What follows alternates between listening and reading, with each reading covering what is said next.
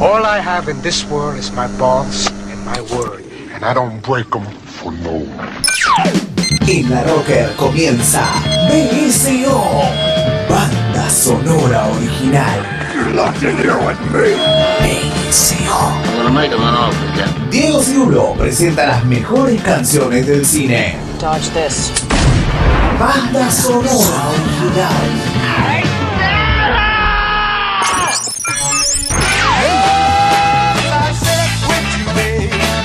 Rock en el cine, el cine en el rock. Good afternoon, good evening, and good night. Aquí comienza BSO, banda sonora original. Good luck, Pilgrim.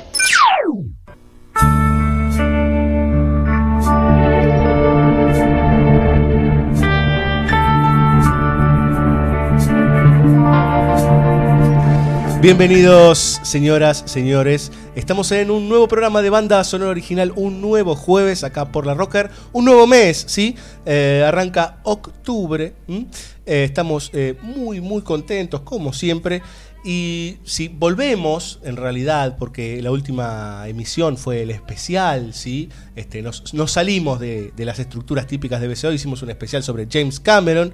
Este, ahora volvemos a casa, retornamos a nuestras raíces y justamente ese es el título de este nuevo este, especial, este nuevo programa. Y el señor Villalba está junto a nosotros para contarles algunos pormenores de algunas películas que tienen que ver justamente con eso, con los regresos, en algunos casos simbólicos y en otros físicos, a el hogar. ¿Cómo le va? Muy bien, señor Cirulo, ¿cómo le va a usted? Muy bien, muy bien. eh, aquí otra vez eh, contento de su compañía. Pero sabe que no estoy solo con usted. No, no, claro, este, Hay es una- más, estamos preparando algo, estamos preparando una torta. Sí, una fiestita, es verdad. Nos acompaña Laura Marajowski, ¿sí? ¿Cómo ¿Qué le tal? va? Buenas noches. Me acabo de atragantar con mate. Genial. Bueno, eh, los pormenores de banda sonora original. Juan Sixto le dio un, un mate a Laura Marajowski en donde seguramente se le debe haber ido el polvillo a la nariz o algo de una de esas cosas. Eh, en realidad lo que queríamos contar de la señorita Marajowski es que mañana cumple años. Sí, estoy de cumpleaños. Muy bien. Pre-cumpleaños, va. ¿Cuánto cumple? 33. No se pregunta Diga eso. 33. No, No. es muy jovencita, como le podemos preguntar. ¿Alguien sabe el 33 qué es? El La edad de 33 Cristo. Jesucristo. La edad de Bueno, pa- Jesucristo. cla- ah, y aparte muchos murieron, ¿no? A esa edad. No, es a los artistas. 27, a los Ah, 27. a los 27. Sí, sí, sí. No, Igual eh, en la cantidad de gente que hay en el mundo, sí, un par de Algunos- 33. Seguramente, es muy probable, claro. Ustedes eh, se irán dando cuenta que en los últimos dos o tres meses BC2 se ha convertido como una especie de programa humorístico.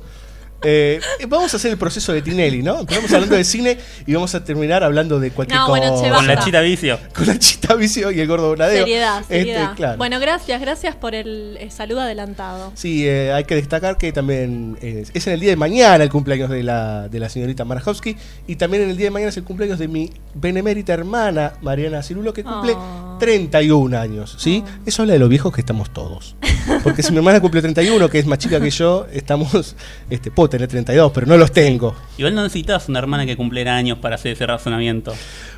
Para mí sí, es, sí, Sí. es algo digno del psicólogo, Los digamos. ¿no? cumpleaños te hacen darte cuenta de cuán viejo te estás poniendo. Los cumpleaños de los demás, sobre todo. Sí, sobre todo, ¿no? Cuando Qué, qué gente triste. Gris. Y melancólica. Como este programa. Sí, Este hasta, capítulo. Ah, Sí, este capítulo particularmente. Bueno, vamos a dejar de hacer chistes. Eh, En realidad eh, vamos a tener un programón, la verdad que un programa bárbaro, con muy buena música, este, y con algunas películas que justamente se meten con estas cuestiones de, eh, del regreso. Personajes que han estado ausentes mucho tiempo o que se han este, encapsulado en un nuevo universo y de repente por sucesos particulares este, o por algún estallido en su vida tienen que regresar a sus raíces, tienen que regresar a su familia o tienen que regresar a esas primeras acciones que hacían antes de convertirse en tal o cual cosa. Eh, antes que arranquemos, sí, vías de comunicación, señores. En el WhatsApp tenemos el 11 32 83 98 22. Se ríen los muchachos porque me habían puesto una especie de cartón gigante. En realidad, un paquete de galletitas Digamos adelante. La verdad, sí, estamos rodeados de cosas Dulces para picar. Estamos comiendo, sí, en esta noche de la Rocker. Eh, y nos- Y me habían puesto un paquete de galletitas adelante del cartel de WhatsApp. Producción menos 8. Sí, sí, menos 10 este, y ya está. Eh, 11 32 83 98 22, nuestra línea de comunicación. Ahí el mensajito famoso ese del microfonito nos pueden dejar lo que a ustedes les guste. Mensajes arroba larrocker.com.ar o si no, tanto al Facebook que es BCO La Rocker o al Twitter arroba BCO La Rocker. Nos escriben lo que quieren, sugerencias.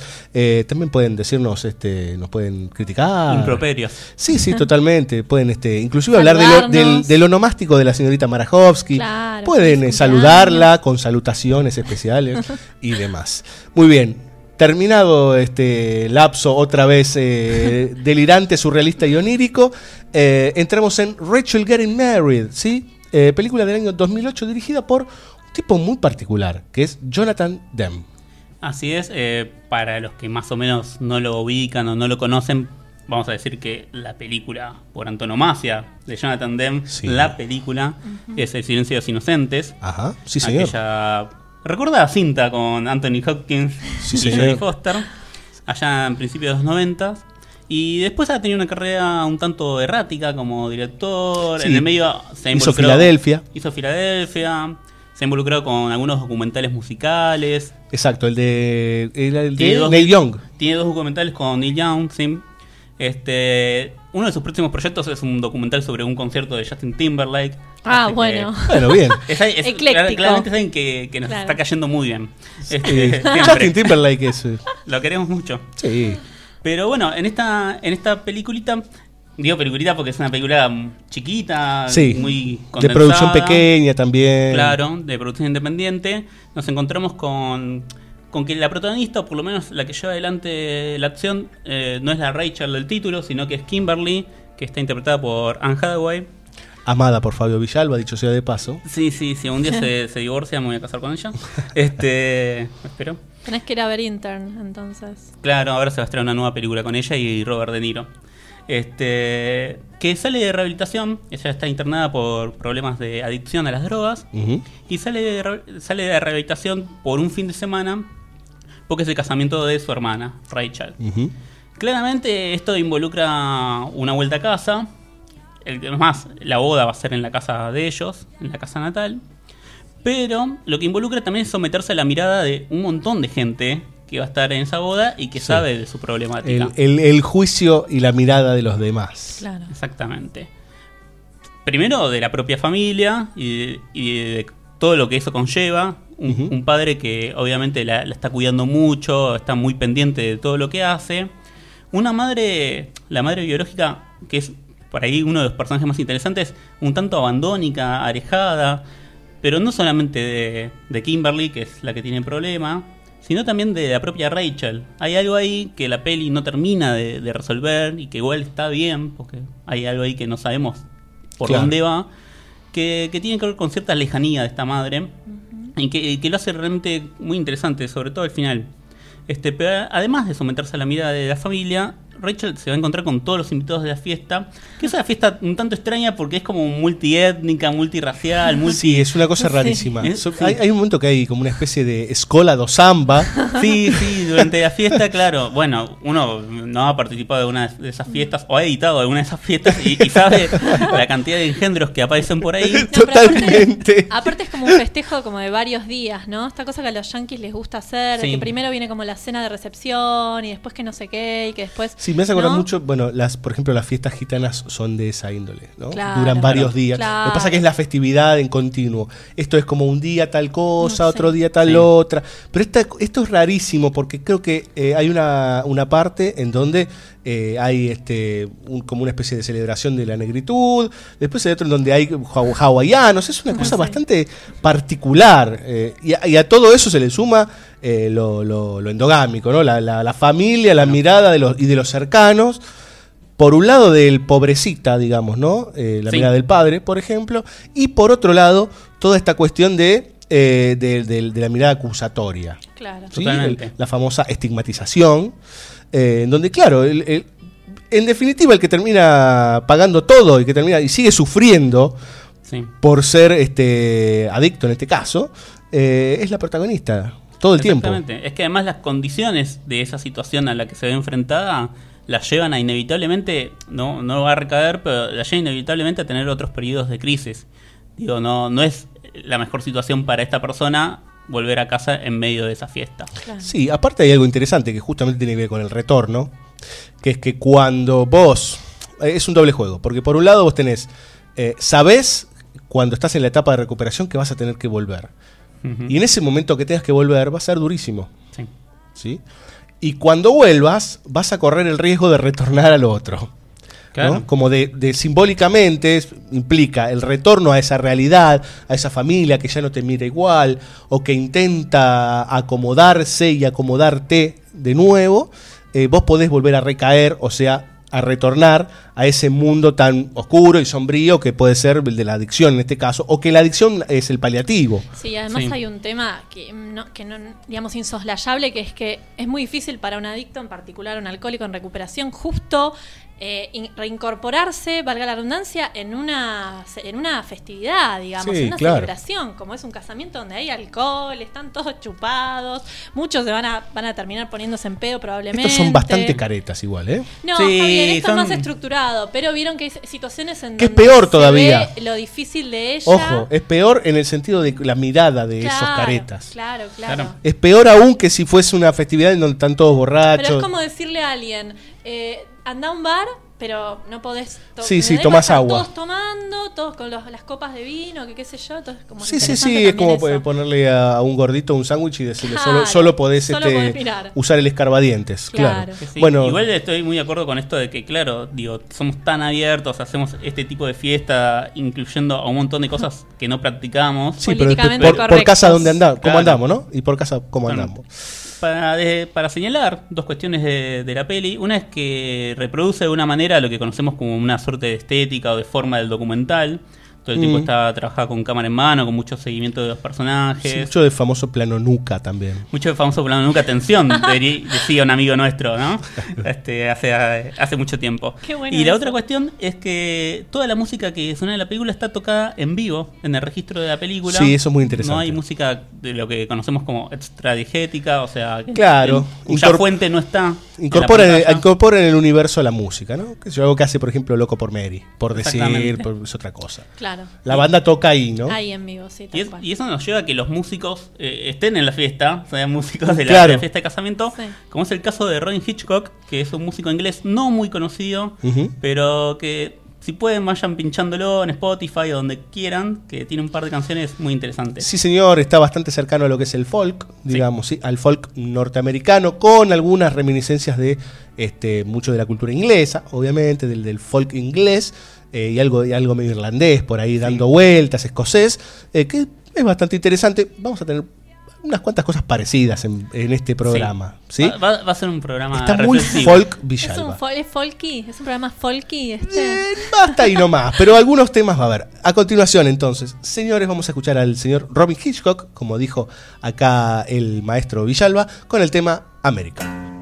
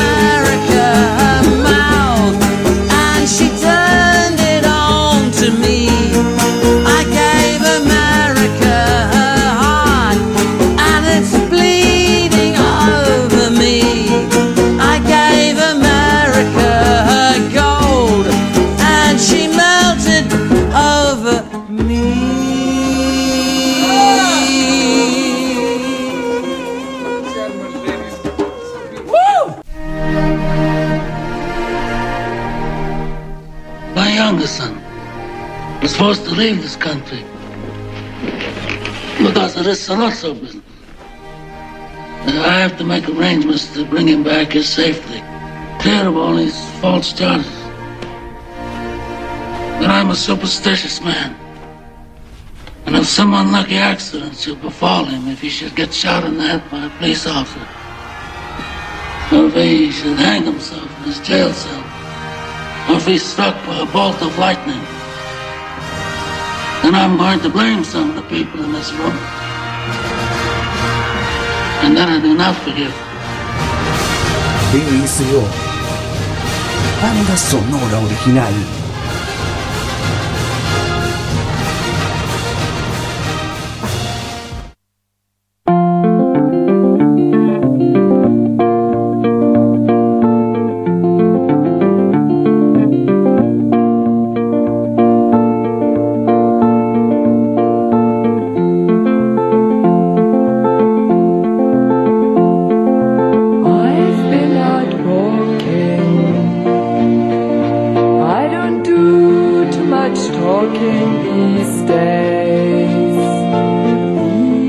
Mientras escuchamos a Nico, ¿sí? estamos acá todos moviendo nuestras cabezas con esta cortina tan preciosa con These Days. Eh, viene ahora una película que es muy conocida, verdaderamente. Yo diría que casi es el caballito de batalla de Wes Anderson, ¿sí?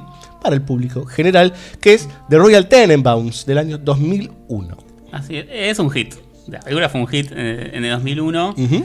Este, inundó de Wes Anderson a, a un montón de, de sitios y espacios por donde uno se mueve, como Sí. facultades, etcétera. Inclusive estéticamente. Estéticamente. Sí, sin dudas. Este, inundó tanto que ahogó en algún punto. Ay, sí. y, Y llegó Sisu. Sí, claro, yo fui con la vida acuática. Pero yo debo reconocer que, que si uno lo mira cada tanto a Wes, lo quiere.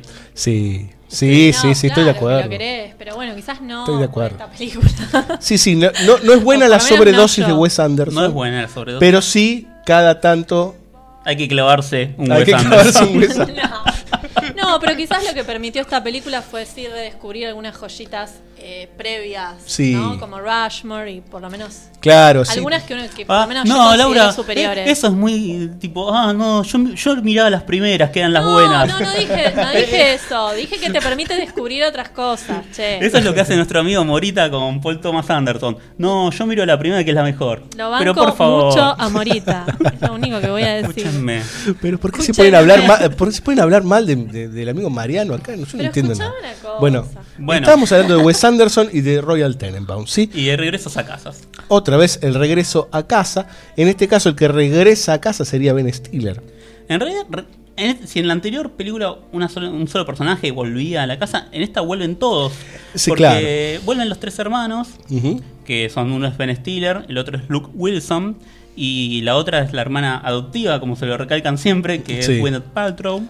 Pero también vuelve el pater familia, que es un término que vamos a ver más adelante, pero que Jim Hackman, en este caso, que es el propio Royal, Royal Tenenbaum. Casi una de las últimas de Jim Hackman antes de su retiro. Sí. Eh, creo que Sí, tuvo era. alguna, alguna peliculita más por ahí dando vueltas. Si no recuerdo mal, alguna que se llama Juego de Espías o algo así. Sí. Eh, Tribunal en fuga. Sí, pero es ya es de los últimos años Sí. y después se retiró.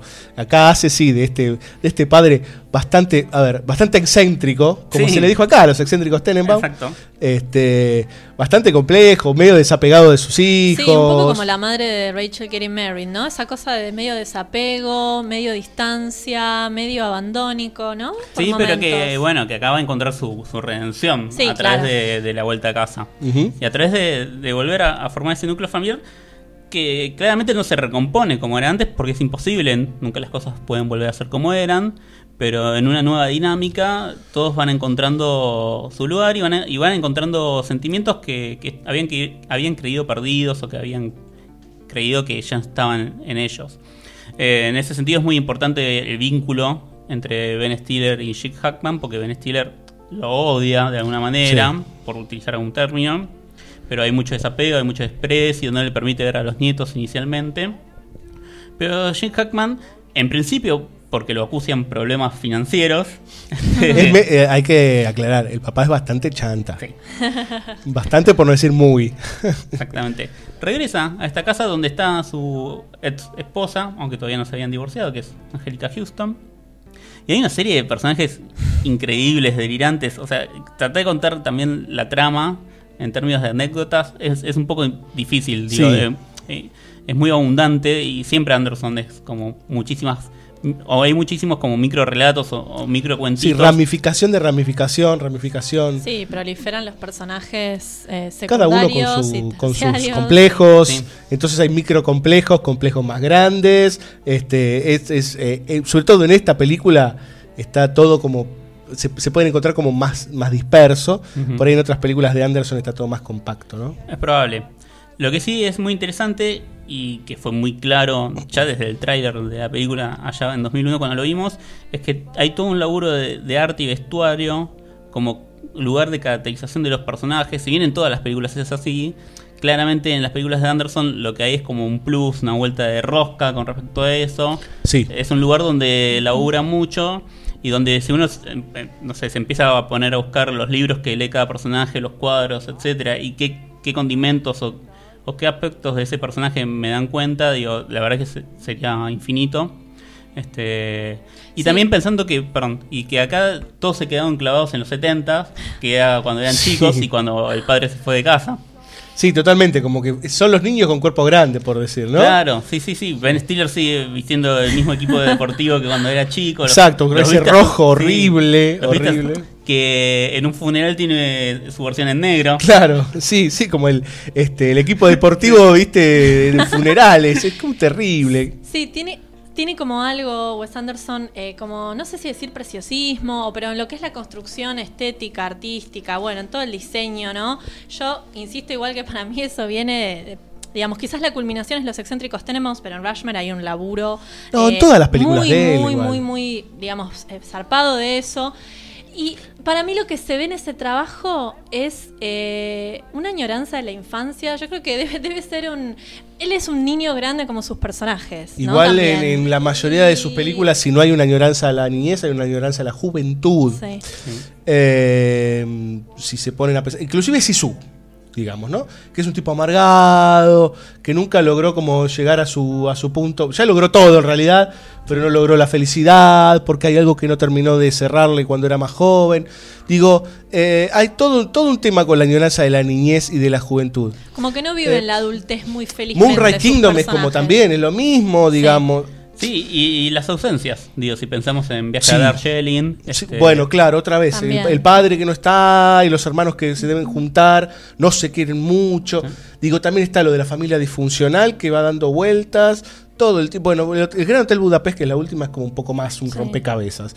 Pero está Sí, todo el tiempo. Moonrise. Kingdom también. Moonrise Kingdom ya es como, bueno. y- y- y- Oda es- a la, a la, a la, sí, a la cosa esta de la niñez. eh, Inclusive lo del, lo del preciosismo que decís vos, que para mí tiende más al esteticismo. Eh, bueno, en algunos autores puede ser más discutible o no. Esto eh, casi que es como parte de, de los universos de él, no es que Sí, sí, está de eh, más, digamos. No, no, no, no lo decía como si fuera algo fortuito, sino que trataba de trazar una unión entre Pero es algo discutido en Anderson, digamos, ¿no? Claro, sí, es, pero es no- una temática que se, discur- se, se discute de él. Claro, yo creo que emana de esa búsqueda de, de- de él en los guiones y en los personajes de esto, esta añoranza y esta nostalgia constante que seguramente si te pones a hablar con el tipo, digamos, sea muy parecido a sus personajes. Yo tengo esa sensación, como muchas de las entrevistas, él constantemente está recordando eh, libros que leía de niño y cosas que le marcaron en su juventud y en su niñez y temas que escuchaba. Bueno, un poco lo que contaba eh, Fabio, de que sorprende del detalle en los personajes de, de esta peli. Pero, y para sumar características a Wes Anderson, debemos decir que siempre tiene bandas sonoras geniales, o que nos Sí, gustan mucho, por lo menos a nosotros, que nos gustan este tipo de músicas, de canciones, de allá de los 70 Totalmente. y todo Medio, eso. medio hippie, medio folk, medio rock eh, suave, ¿sí? rock del campo, nena. Todo eso para nosotros que... Para ustedes los suaves. Los suaves. Muy bien, vamos a escuchar dos temas, señores. A Nick Drake con el tema Fly, ¿sí? Un muy buen tema. Y vamos a escuchar a uno de los más grandes músicos que dio la historia de la humanidad, básicamente, si no que es John Lennon con el tema Look at Me.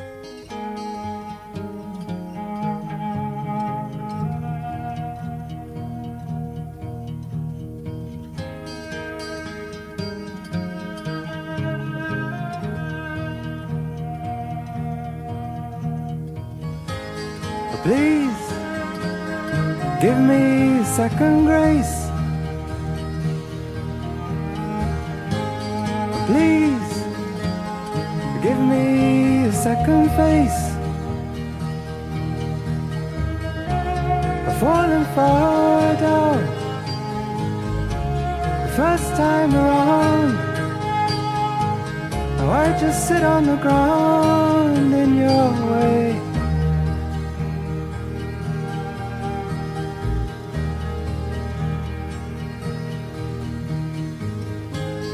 Now, if it's time for recompense for what's done,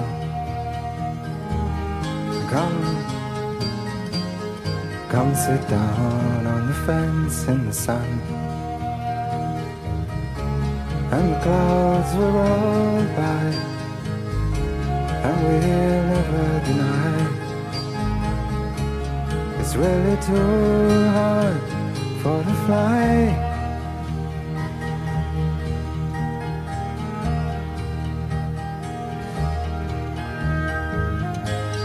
Please tell me your second name. Please play me your second game. I've fallen so far for the people you are. I just need your star for a day.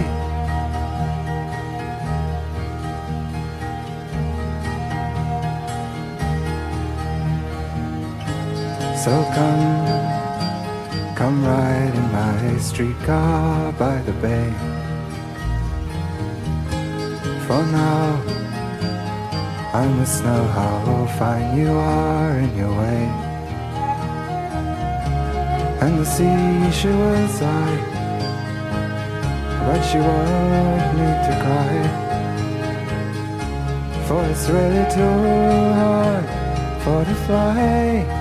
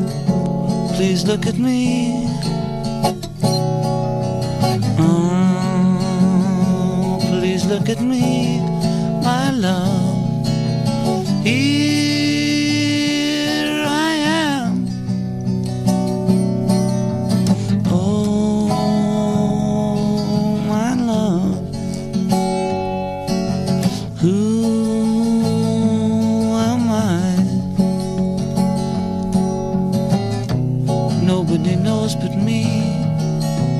Nobody knows but me.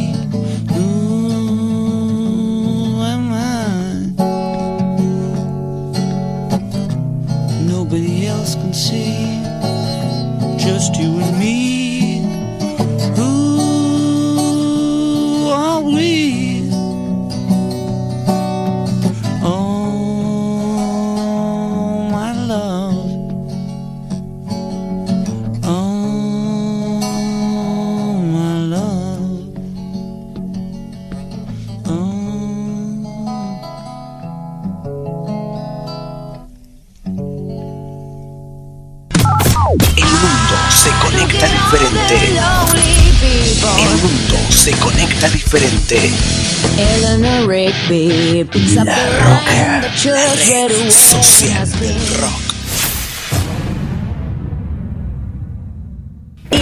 Intertexto. Tu emprendimiento necesita una mano. Necesita una mano. Intertexto. Consultora cultural. Te simplificamos la vida administrativa, contable, impositiva, de organización financiera y de gestión. Intertexto. Intertexto. Si tenés un emprendimiento cultural, llámanos 4372-1676. 4372-1676 o visitanos en intertexto.com.ar. Intertexto, consultora cultural. Descubrí el hosting ideal para tu sitio y sumate a la plataforma de servicios más avanzada de Latinoamérica, elserver.com. Elserver.com. Web hosting profesional. Marihuana, marihuana, marihuana, marihuana, marihuana. THC, la revista de la cultura canábica. Todo sobre marihuana, en todos los kioscos. Recuperemos el Cine Teatro Urquiza, Parque Patricios de pie, por la arquitectura, la cultura y nuestra identidad barrial. Firma, apoyá, resistí. Búscanos en Facebook, Cine Teatro Urquiza, en Twitter, Cine Urquiza, Cine Teatro Urquiza, Parque Patricios de pie. Es tu turno, suena el gong, el volumen vas a subir. Desde tu pagoda,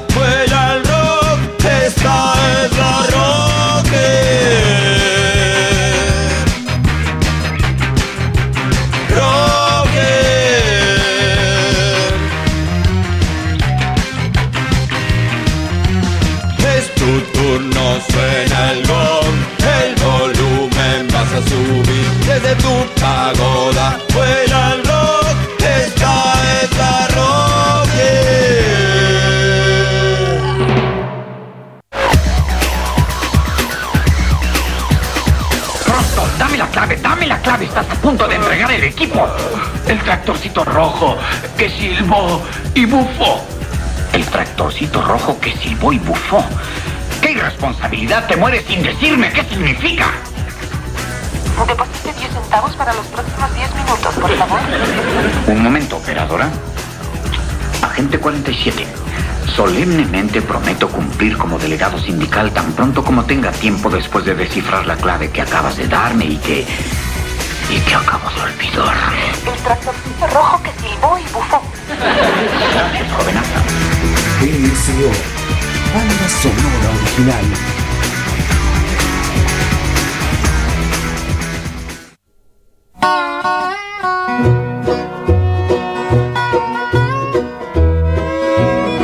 Bien, aquí todos nos hemos vestido de rednecks y estamos todos bailando. Oye, ¿sí? Justo somos cuatro, podemos hacer acá un bailecito.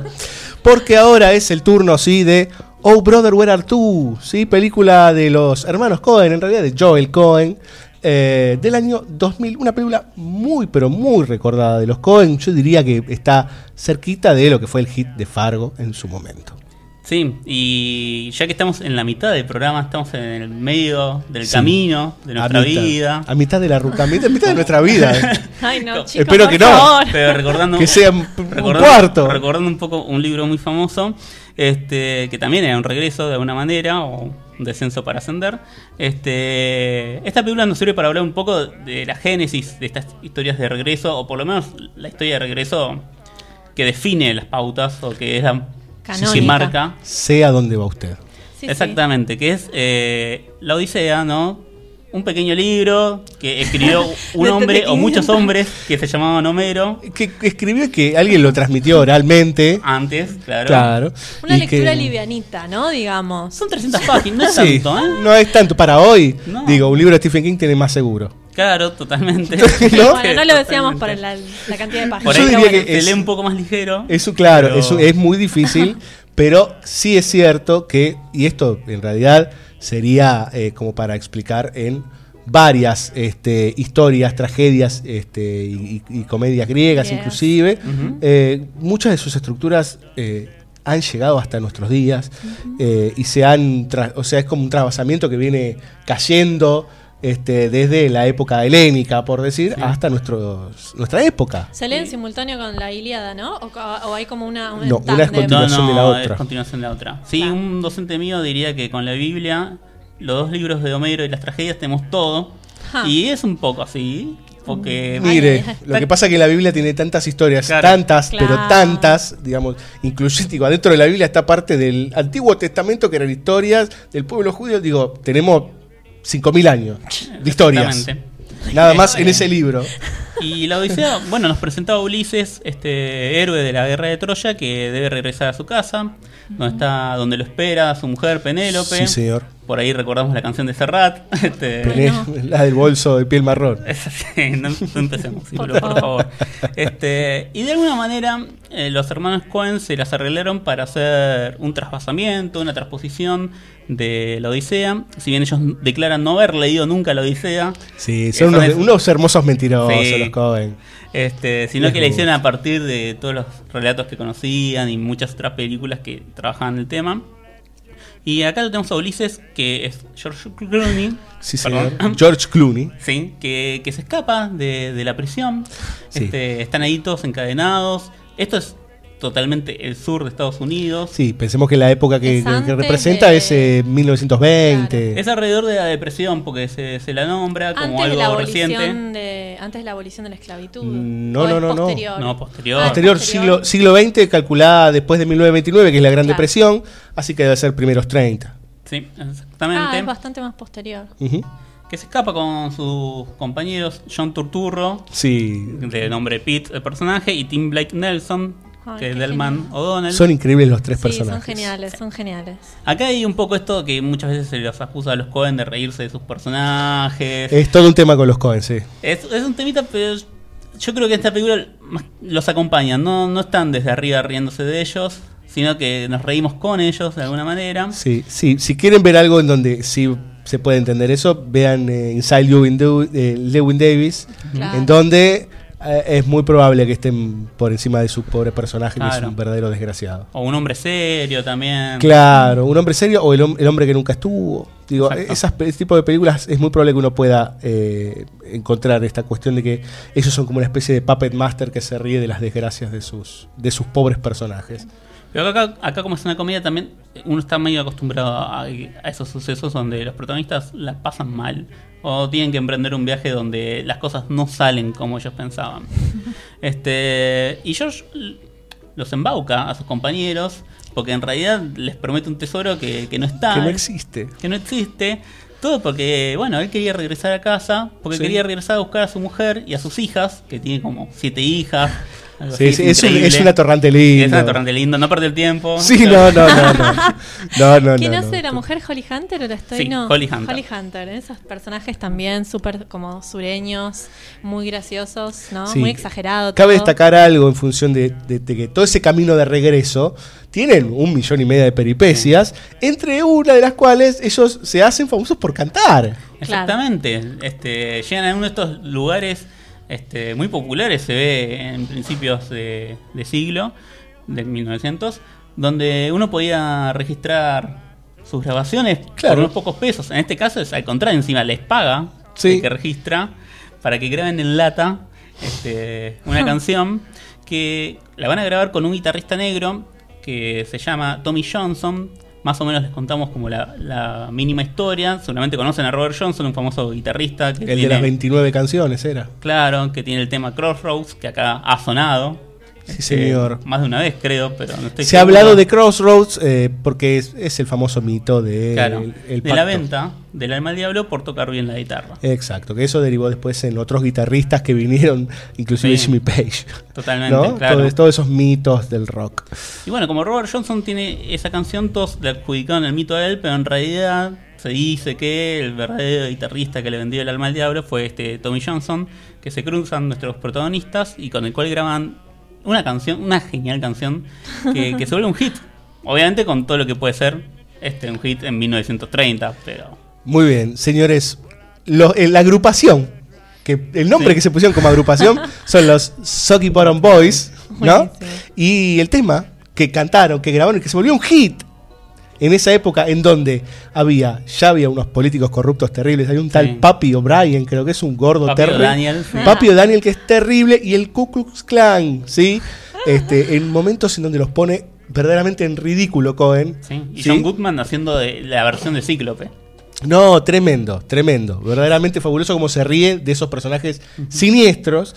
Eh, y el tema que grabaron estos muchachos que se hicieron famosos, que eran 3, 4 de copa, verdaderamente, ¿no? Ujú. Eh, el tema I'm a Man of Constant Sorrow.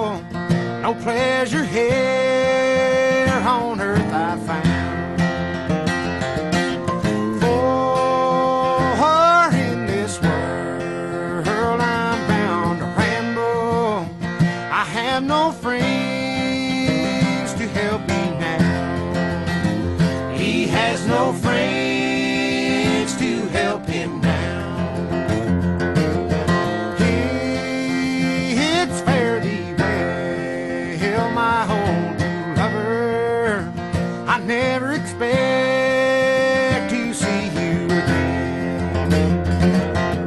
For I'm bound to ride that northern railroad. Perhaps I'll die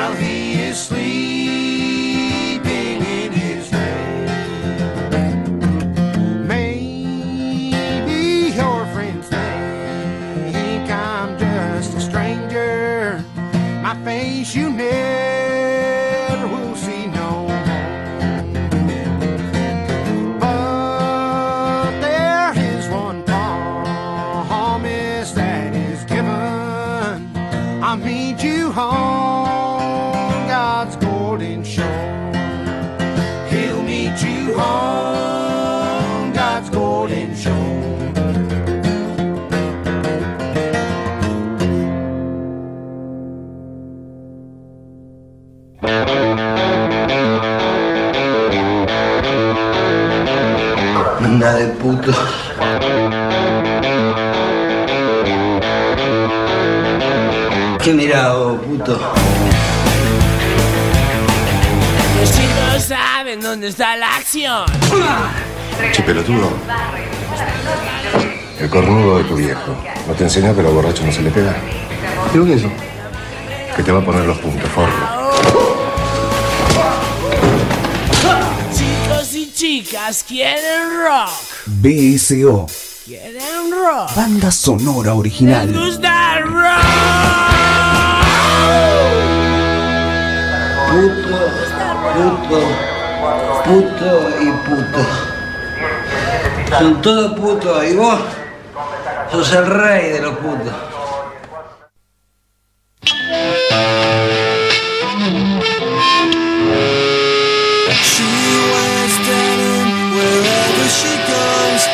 She's gonna get some records by the status quo.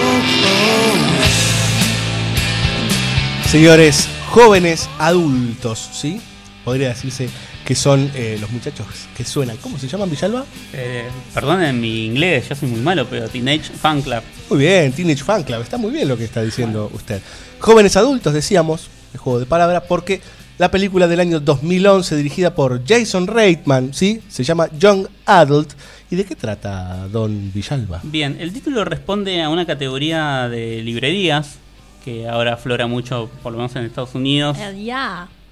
Claro, que, que lo que aplica son estas novelas, perdón, ¿no? Pero a lo crepúsculo, esta serie de novelas que responden a, a un público intermedio entre... 18, fines 17, 18 años. Jóvenes adultos. Jóvenes adultos, justamente. claramente, pero fines de los... Le hago, 18. le hago una pregunta. Si para ellos, esos jóvenes adultos, 18, 20, a los que tenemos 30 y pico, ¿qué nos queda? Bueno, Pero lo que pasa es que usted sabe que la juventud Para se la fue, industria somos se fue viejos. extendiendo. Sí, sí, me han dicho que la adolescencia hasta los 40 sigue. Dicen que la adultez nunca llega en realidad. Sí. Escúchame, los 40 son los nuevos 30, Diego. ¿O no? Los 40 Sí, principales. Sí, sí, claro. Este- Bueno, y eh, ¿por qué jóvenes adultos? ¿A- ¿De qué va jóvenes adultos? Y va de una joven adulta que es Charlize Theron, este, que es una escritora fantasma de esta serie de novelas juveniles. O sea, hay una autora original que creó la serie, pero que después las diferentes novelas la van escribiendo distintos escritores y ella es la última encargada. Ella es la que va a dar cierre a la serie, porque la serie ya empezó a flaquear. De- tienen como 11 libros. Es una chica que, o sea, que, 11. que- que atravesó todos los años de, de enseñanza, o sea, toda, toda la escuela primaria, etcétera, el high school de allá. Y bueno, ya el número décimo primero ya está. Claro. Y esta chica se entera de que su ex novio de la secundaria, de su pueblito Mercury en Minnesota, eh, acaba de tener un hijo. Y le empieza a aflorar como todo. Claro. Todo, Yo no voy a- todo lo que tiene que ver con, con la edad. No voy a aclarar el gesto que hizo Villalba, porque bueno, por radio no se puede, pero hizo como un ¿De gesto dónde de... aflora? Recor- Fabio. Recorrió con sus manos su cuerpo, ¿verdad? Diciendo, diciendo aflora. Verdaderamente, no, fue muy gráfico Villalba. Lástima que los oyentes no puedan verlo. Yo había escuchado. sie- siempre hay algo que se pierde, ¿no? en en las obras de arte. Che, Fabio, yo había escuchado, pues, yo no la vi la película, había escuchado, leído en algún lugar que eh, se hablaba mucho de la actuación de Charlize Theron en esta película porque parece que logra eh, encarnar perfectamente un personaje que es insufrible. O sea, que realmente la idea es que no lo banques, no lo soportes. ¿Qué, qué- ¿Cómo es el tema con eso? Eh, Sucede así, eh, y en muchos casos cuando uno ve ciertas decisiones o ciertas acciones que va a hacer el personaje, decís como, dale, no, ¿en serio? No podés, claro. no, dale. Me lo imagino a Fabio diciéndole en la tipo, televisión. Este, No, bueno, yo no, no, no participo tanto con la tele, pero a veces sí, ¿eh? Yo conté acá la anécdota de. Yo tenía una tía que cuando iba al cine y estaba el asesino por matar a la víctima, decía: Ay, ¡Cuidado, señora! ¡Cuidado! Gritaba Claro. en el cine. Mi, mi madre hace, hace como "Mm", y todas esas cosas cuando viene algo medio sospechoso raro. este, La típica es. ¡Ah! Pero No. para mí es mucho más divertido cuando eso sucede en el teatro. Por obvias razones, ¿no? Este, Bueno. Lógico. Porque la gente está reproduciendo ahí, eh, está participando. Es otra cosa, claro. Bueno, o sea, no la, no la soportás, no la bancás. No la soportás, es hermosa, pero no la soportás. Bueno, ella regresa porque. porque ¿Qué pasa con Porque su aflora. Aflora. Este, claro, digo, se encuentra con que su exnovio, que además ella era como de la alta alcurnia de, de la high school, ¿no? Este lugar de, de la popular, que ya bien conocemos por muchas obras que hemos Era como consumido. la reina del baile, aparte, ¿no es cierto? Claro, eh, uno de los personajes recuerda que ganó el premio a mejor peinado en, el, en el baile, ¿cómo se dice? En la, en la prom. Prom. Sí, el famoso- Estoy muy laura y no me salen las palabras en castellano. Bueno, decilas en inglés. Ella fue como una especie de prom queen, digamos. Claro, totalmente. Y para todo el pueblo ella es una ganadora porque está escribiendo novelas que lee todo el mundo. Pero ella sabe que no es así porque Claro. es, una- es la escritora que está detrás. Su nombre no aparece ni siquiera en la portada, aparece en la solapa del libro en chiquito. La típica Claro. Ghost Rider, ¿no? Claro, Justamente. Pero y vuelve y hace todo lo posible para reconquistar a, a este chico que es Patrick Wilson, que deben conocerlo por muchas pelis, entre ellas Watchmen. Este es un actor que, que se hizo bastante Sí, popular en los últimos años. Eh, Sí, señor, pero claro, que- es el ¿Cuál es búho. el de Hard Claro. Candy? El búho. Es el de Hard El Candy. de Hard claro. Candy, sí. Sí, ahí va. Ahí Este, pero bueno, este chico ya tiene su familia armada, ya tiene todo establecido, está Este chico es más un hombre que un chico, ¿no? También. pero yo soy- me pongo en el lugar de joven no, pero- adulto, Laura. Este muchacho. Claro, este muchacho. Pero Charlize llega a hacer cosas bastante desagradables. Lo- Un ejemplo, A la ver. mujer de Patrick Wilson tiene una banda de rock con otras madres donde tocan esta canción de Teenage Fan Club. Eh, y Charlize va a verlas y se pone a coquetear con Patrick Wilson mientras la banda de, de madres está ahí tocando. Claro, es una impresentable. Es una impresentable. Toma Coca Light todo el tiempo del pico. Claro, no, no, no. te- claro. Totalmente Me impresentable. mata Claro, las, y- do- las dos cosas, ¿viste? Que pone Bueno. el espectro que va. Y se pone los lentes negros acá. Claro. Me imagino mientras toma la coca. Claro, no, ese ya está. Bueno, ¿viste? gracias. la Esa ¿eh? González con Coca Light. ¿Qué? La voy a ver, me está tentando mucho Ah. lo que está Sí, y bueno, Fabio. si usted, querido oyente que del otro lado vio, por ejemplo, Juno, ¿sí? o Up in the Air, y le gustaron. Sí, sí. puede ver tranquilamente esta película de Jason Reitman. Thank you Tiene- for smoking, ¿no? Claro. ¿Eso también? ¿Puede Sí. ser? Eh, sí, Viene haciendo fumar. películas muy Tiene mucha conexión con Juno porque él escribe Diablo Cody, ambas películas. Diablo Cody, sí. Cody. Ah, ahí va. Si alguno quiere ver este, alguna película de Diablo Cody en el cine, pueden ir a ver esta película de Mary Streep rockera, algo de Ricky. Ni- Ricky Flash o Ahí Nicky está. Flash. Alguna de esas dos Este, variantes. que también es una autora que gracias a Juno se volvió bastante conocida como guionista y, y sobre todo dedicándose a, a este espectro etario de la juventud. Sí, señor. Y si hablamos de juventud, probablemente de mi juventud, allá en los años 90, tenemos que hablar hace Oh. tanto. Uf, parece el Lutier, eh, Villalba. Añares. Oh, eh, Pero yo soy más de Midachi. Sí, ya lo sé que usted es más de Midachi, Midachi. Es terrible. Bueno, pero eh, en los 90 se escuchaba un temita muy, muy, muy conocido. Un clásico de, de esa década. Que se llamaba WhatsApp. ¿Lo conoce? No es el WhatsApp la, la- No, la no, aplicación. lo, lo conozco por. Creo que está en una serie de videos de YouTube que hemos visto mucho. Sí, sí, señor. En una versión remix. En una versión remix. En donde canta un personaje de los 80, Sí, sí. rubio, Un dibujo animado. Que se llamaba He-Man. Sí. Sí, busquen ahí Hey Ya WhatsApp con He-Man y se me la van a reír un rato. Pero nosotros vamos a escuchar la versión en serio, digamos, ¿no? Un clasicazo, sí, de los años 90 de las Four Non Blondes.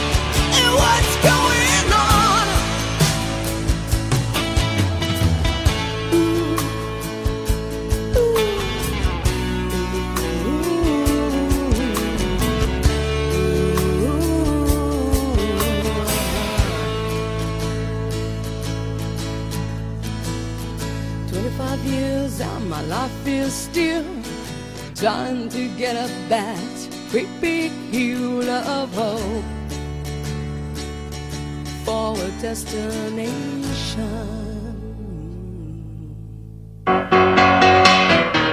¡Yujú! ¡Soy Raquel!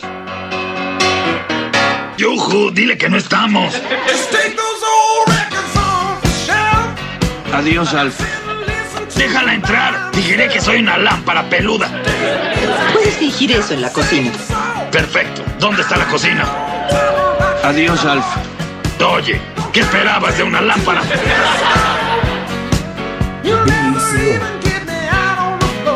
Banda sonora original.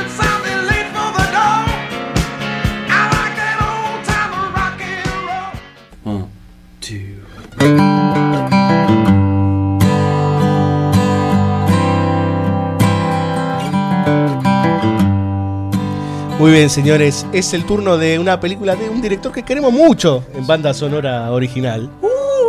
Bueno, queremos mucho, no sabemos si somos fanáticos. Este año ya es la tercera que vemos de él. Sí, señor, sí, señor. Estamos hablando de Cameron Crowe, ¿m? director de Elizabeth Town, ¿sí? película del año 2005. ¿De qué va Don Villalba? Sí, Elizabeth Town es como la, la hermana menor de, de Jerry Maguire, de alguna manera. Sí, podría ser. Este, no tuvo tan buena suerte como Jerry, pero Es que no es tan buena como Jerry.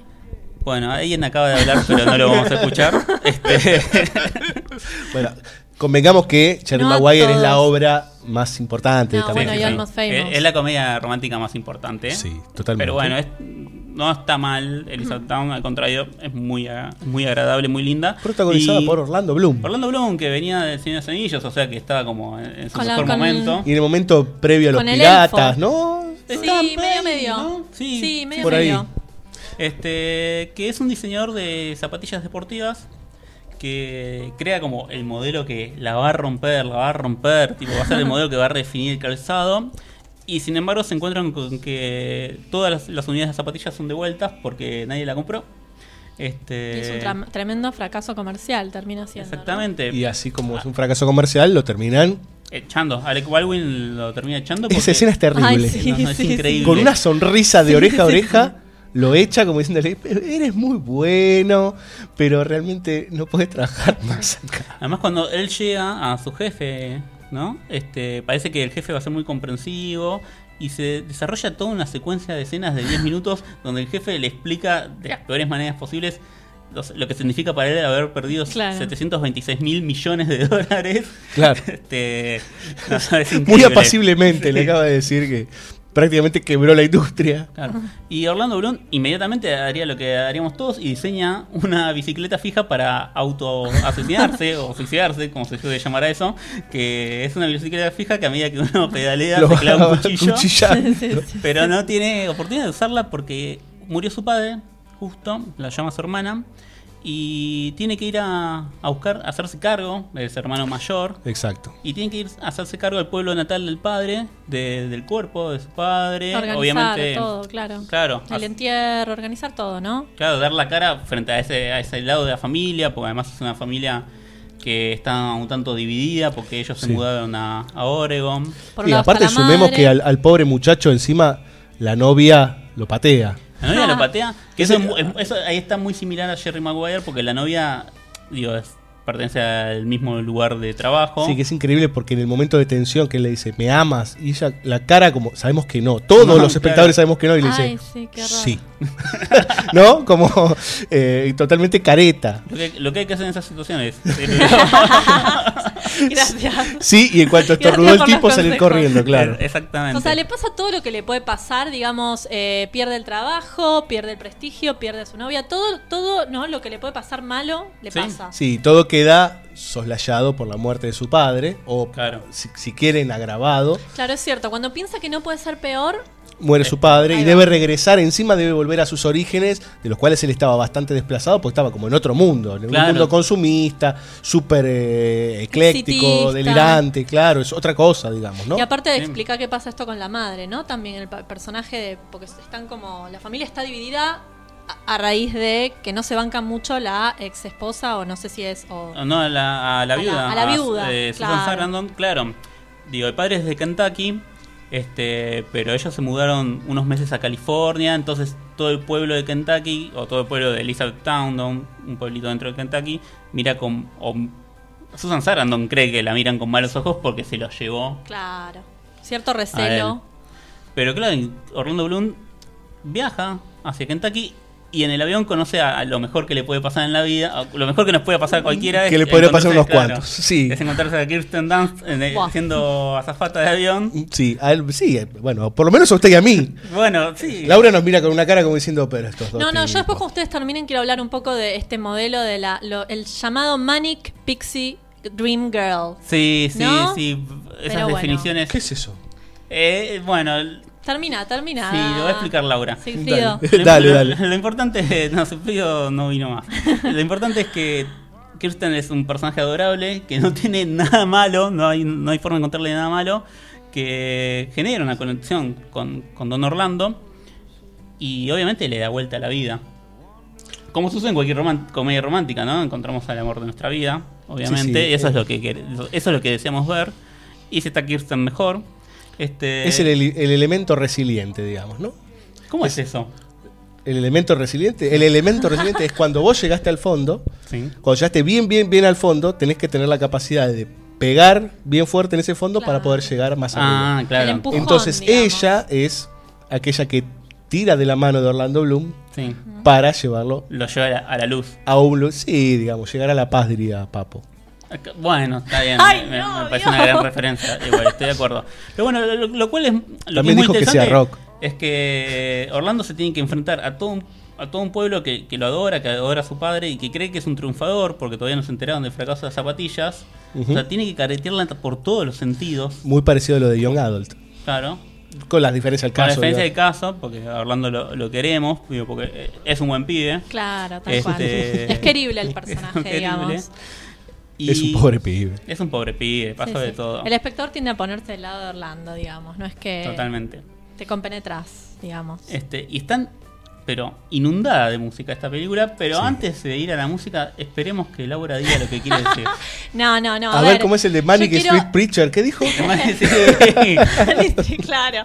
No, a ver, mucho, mucho se ha hablado, se ha escrito respecto de que algunos este, cineastas contemporáneos, en particular eh, em, Cameron Crowe, porque no es la primera vez que aparece esta figura, también sucedió en Almost Famous y otros tantos, usan o, o se inspiran en esta especie de eh, figura femenina que vendría a ser como la musa. Claro, la mina salvadora, la mina que aparece. Ah. Y que es- y que siempre tiene determinados rasgos muy estereotípicos que son, que es quirky, ¿no? Que es así como medio loca, medio exótica, como...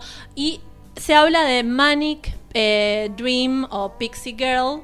Y por ejemplo, no sé, hacen paralelismos con, ¿vieron Natalie Portman en Garden State? Sí. Bueno, ese tipo de personajes. Yo creo que eh, está muy exagerado, está demasiado exagerado y demasiado estereotipado el personaje de Kirsten Dunst en esta película. A mí ya me encanta cómo actúa, pero me parece que ya se va de, de tema, ¿no? La chica loca, la chica exótica, la chica buena, la chica, ¿no? Que cae así como que siempre te, te saca de, de- de tu, de tu lugar, digamos. Y a mí me parece que está muy, muy ex- exagerado Yo en, voy, a en seguir, esta peli. yo voy a seguir creyendo que existe y la voy a seguir buscando. Seguila Igual. buscando, Fabio. Muy bien, señores, después de este momento de acá de, de discusión con respecto a mm, señoritas o no, no, la verdad que el término nunca lo había tenido así, yo más que la rubia pasión eh, o alguna de La esas rubia cosas. pasión. Esa es rubia como una galletita. No, no, aquella rubia el- pasión, señor, escuche un poco de tango, por favor. Lo que vamos a escuchar ahora no es tan como que es eso, no sea irrespetuoso. Por Te- favor. Tengo, tengo que aprender a volar todavía. Muy bien, señor. Y si tiene que aprender a volar, el que le va a dar las instrucciones es Tom Petty.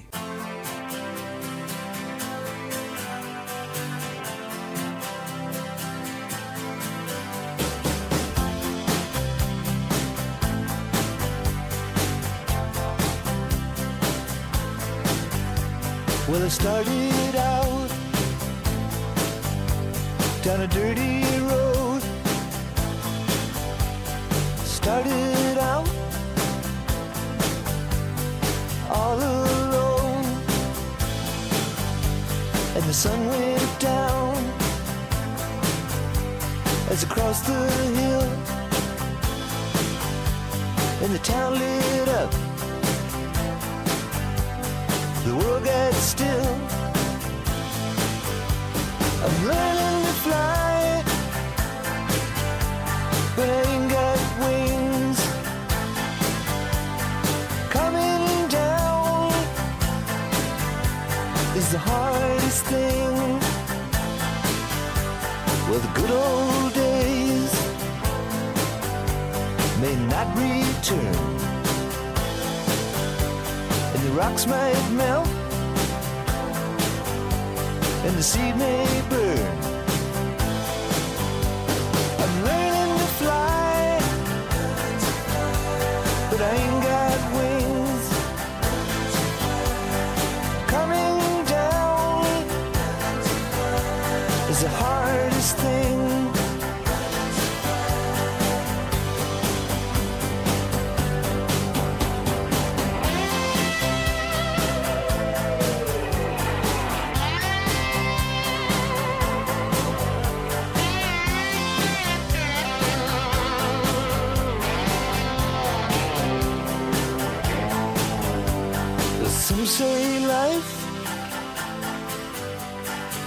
You down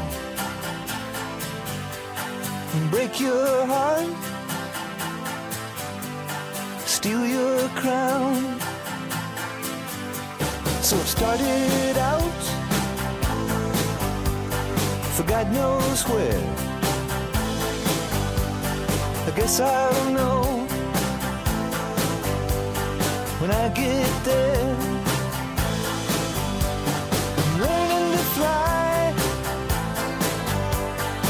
Around the clouds. What goes up must come down.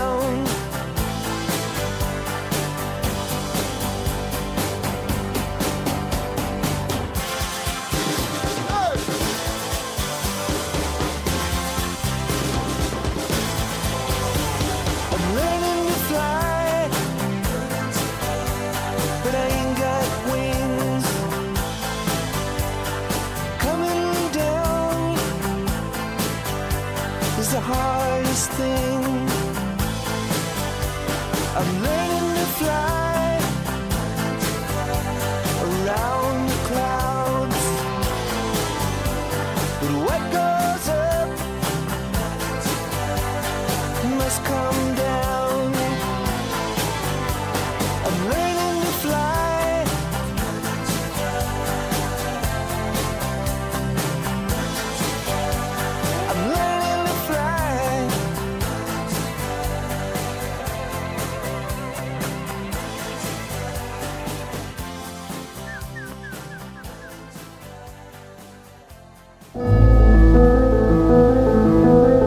don't know who you are.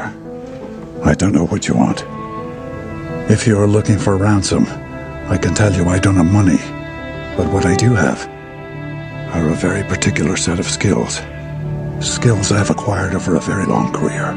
Skills that make me a nightmare for people like you. If you let my daughter go now, that'll be the end of it. I will not look for you. I will not pursue you. But if you don't, I will look for you. I will find you. And I will kill you. BSO. Banda sonora original.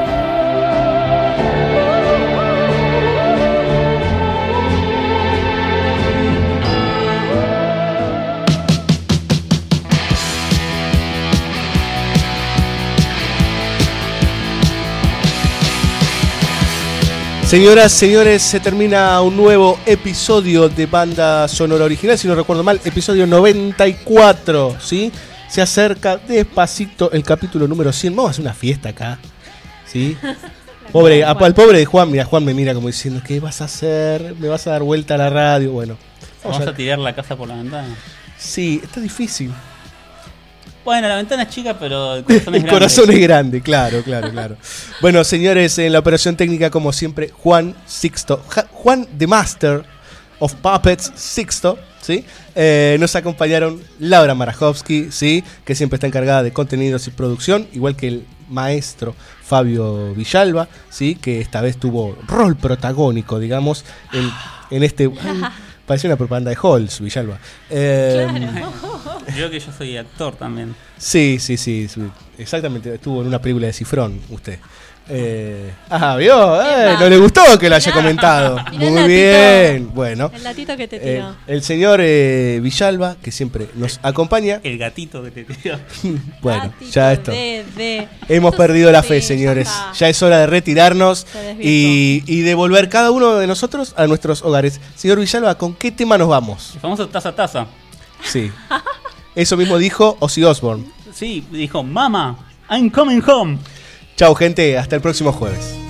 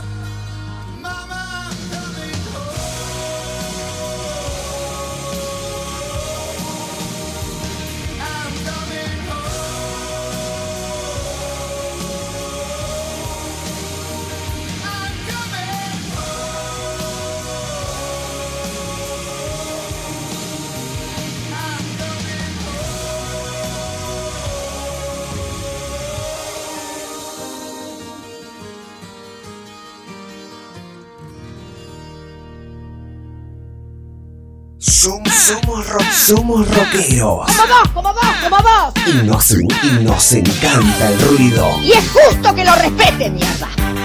La Rocker, la red social del rock. Perdón, pero tengo la bola llena.